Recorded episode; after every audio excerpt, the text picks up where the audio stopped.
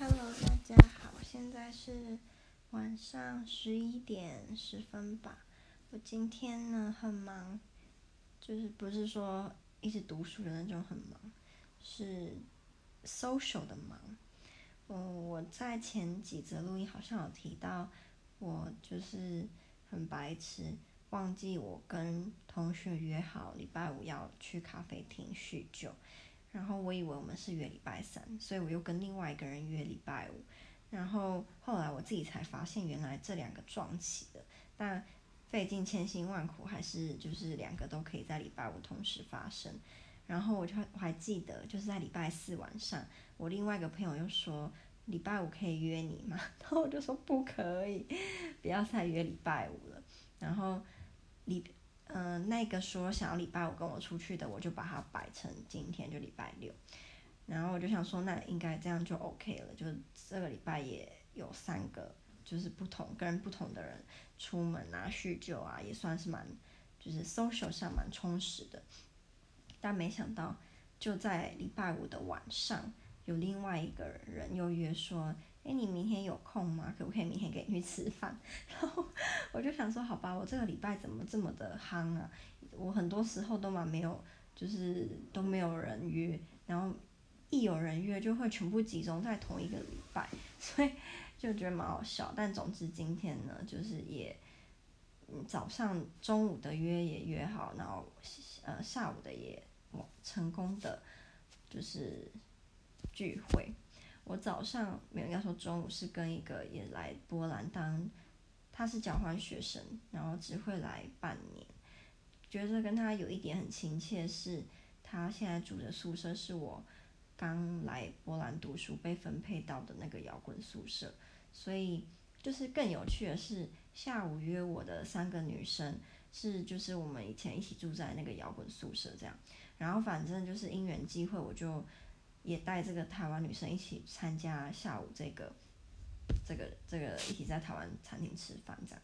然后大家就有一个共同话题，就是那个宿舍。虽然那个台湾女生从来没有遇过我其他波兰朋友，可是因为大家都住曾经住在那边，应该说她现在正在，但我们几个都曾经住在那，所以就有一个共同的话题。嗯，我下午是跟 Olivia 他们一起去台湾餐厅。我很久很久以前就很想要带他去吃台湾餐厅了，可是他有时候就没空啊，不然就是没钱啊，所以一直没有办法约到。那今天就是总算约到了，也还蛮开心的。那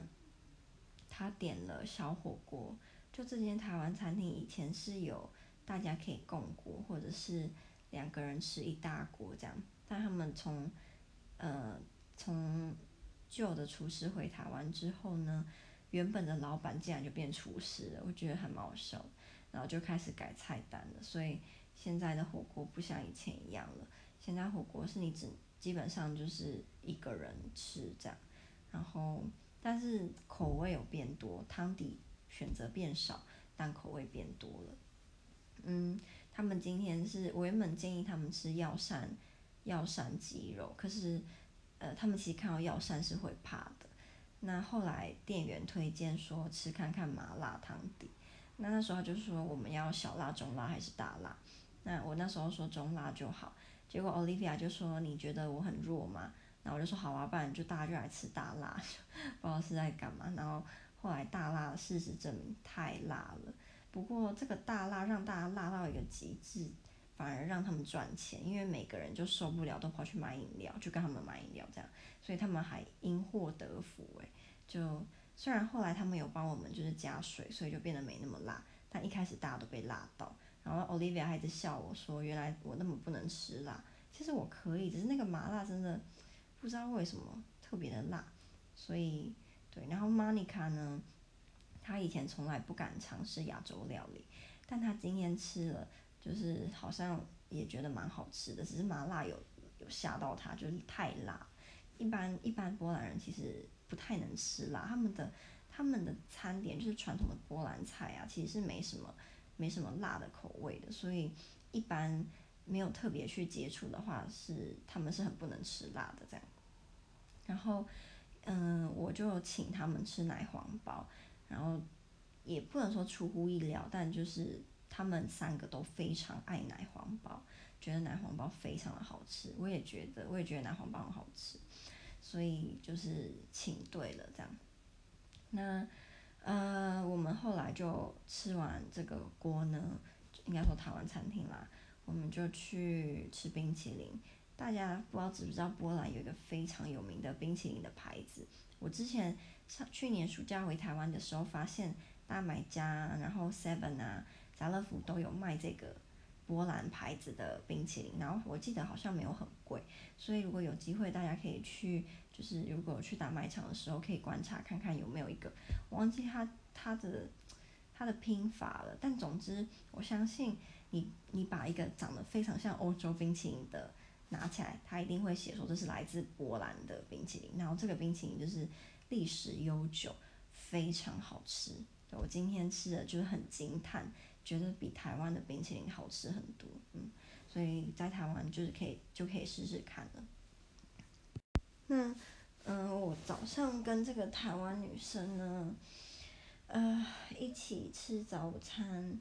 我觉得她比以前我遇到的台湾交换学生还要友善。然后，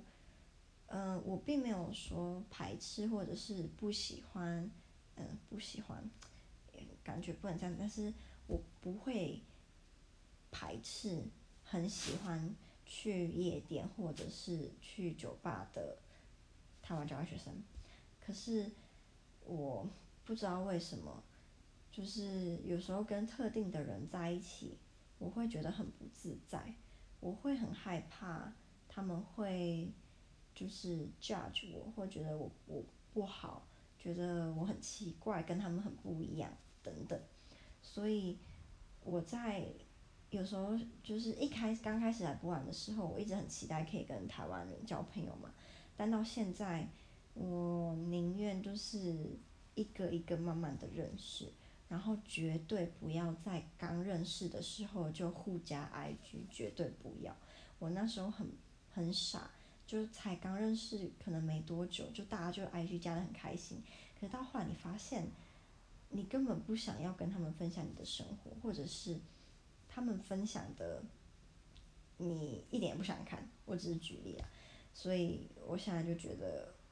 嗯，我想要小心一点，就我不想要交酒肉朋友啦，对，应该是这样讲。因为我觉得我之前遇到的台湾人给我的感觉比较像是酒肉朋友，可是我也可以，一方面我也可以理解，因为交换学生不是要来念书的。我认我我认为百分之九十九点九九九九九的台湾交换学生，尤其是在欧洲，都是想要玩跟周游列国，所以每次在这一方面，我就会觉得我是一个非常诡异的人。因为我还记得我在台湾的时候，我也那时候也想申请交换学生，然后那时候我开心，我想要体验的是，我想知道他们是怎么上课，然后我想要认真。上课，我想要尽我所能的学习到很多新的知识，或者是在台湾教授没有办法教我的东西。然后我每次只要就是想到这些，我就觉得我是一个很奇怪的人，因为正常或者是大部分的人应该要想的是，哦，如果来欧洲读书，我就可以每天你知道，或者是每个礼拜都去不同的国家玩呢。就是谁想要读书啊？但我就觉得我不是那样，所以有时候我就会觉得我很奇怪。然后我只要想到这个，就会觉得自己很格格不入嘛。但也不能这样讲，因为我也不是说没朋友或怎样，但只是就觉得我好像内心是一个欧巴桑，一个老婆婆。对，好吧，我也不知道。然后今天在跟台湾女生聊天的时候啊，我发现了一个我以前从来没有发现过的事情。就是我发现，我跟人家面对面讲中文的时候，我的下嘴唇的位置很奇怪，我的下嘴唇好像会有一点，就是跟我的下排牙齿隔开，很奇超奇怪的。像我现在录音啊，我就没有特别有这种感觉，但当我跟他面对面说话的时候，我就一直觉得我的下嘴唇是处于一个紧的紧的状态，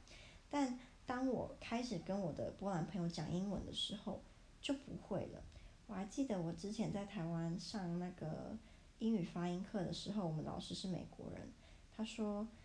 讲英文跟讲中文有一个很大的不一样是，讲中文的时候，我们运用最多的是我们的嘴唇，